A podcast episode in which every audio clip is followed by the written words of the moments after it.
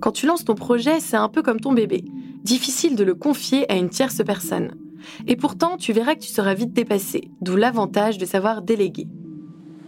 Je suis Anaïs Kopman, bienvenue sur Entreprendre en vrai, un podcast créé avec Fiverr. En 3 minutes chrono, on parle de l'entrepreneuriat sans filtre.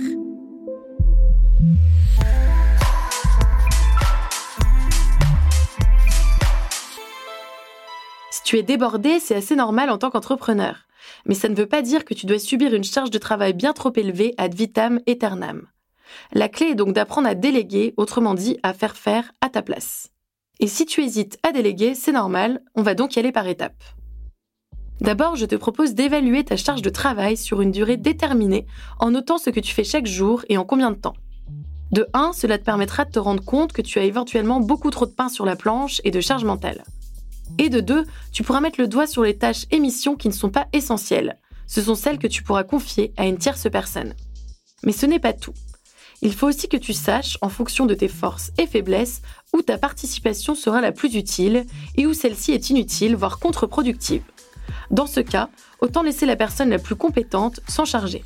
Que ce soit pour une mission non essentielle à ta position d'entrepreneur ou pour une tâche qui ne fasse pas forcément partie de ton scope de compétences, l'enjeu, une fois que tu as déterminé les activités à déléguer, est de les confier aux bonnes personnes. Et pour ça, il faut que tu t'entoures de personnes ayant des compétences complémentaires aux tiennes et pouvant t'épauler sur les activités qui ne nécessitent pas forcément ton énergie ou ton cerveau. Bon, comme ça, ça paraît facile, mais ça ne doit pas se faire sans un minimum de cadre. Pour t'assurer d'être dans un climat de confiance optimal au moment de déléguer, n'hésite pas à favoriser la formation de tes collaborateurs. Et une fois que l'affaire est dans le sac, n'hésite pas à leur donner de plus en plus de responsabilités au fur et à mesure de leur avancée, histoire de booster leur motivation et leur confiance en eux.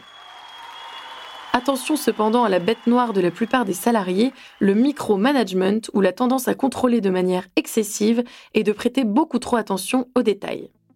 Bien sûr qu'il est important d'assurer un suivi auprès de différents employés, mais l'objectif ici n'est pas de les surveiller et de mettre ton grain de sel dans chaque étape des différents projets, sinon autant le faire toi-même. Car sans confiance, tu ne feras que démotiver tes équipes et les faire douter de leur présence au sein de ton business, quand bien même tu les as recrutés pour avancer avec toi. Et puisque la confiance, c'est dans les deux sens, pour une relation 100% fiable, la transparence sera ton maître mot. Difficile d'attendre une loyauté parfaite de la part de tes équipes si tu ne prends pas le temps de partager avec eux les résultats et objectifs de l'entreprise. Ça te semble peut-être compliqué là comme ça, mais tu verras. Au fur et à mesure que tu délégueras, tu seras de plus en plus à même d'encourager les managers de tes équipes à déléguer à leur tour. C'est donc ça, l'art de faire faire.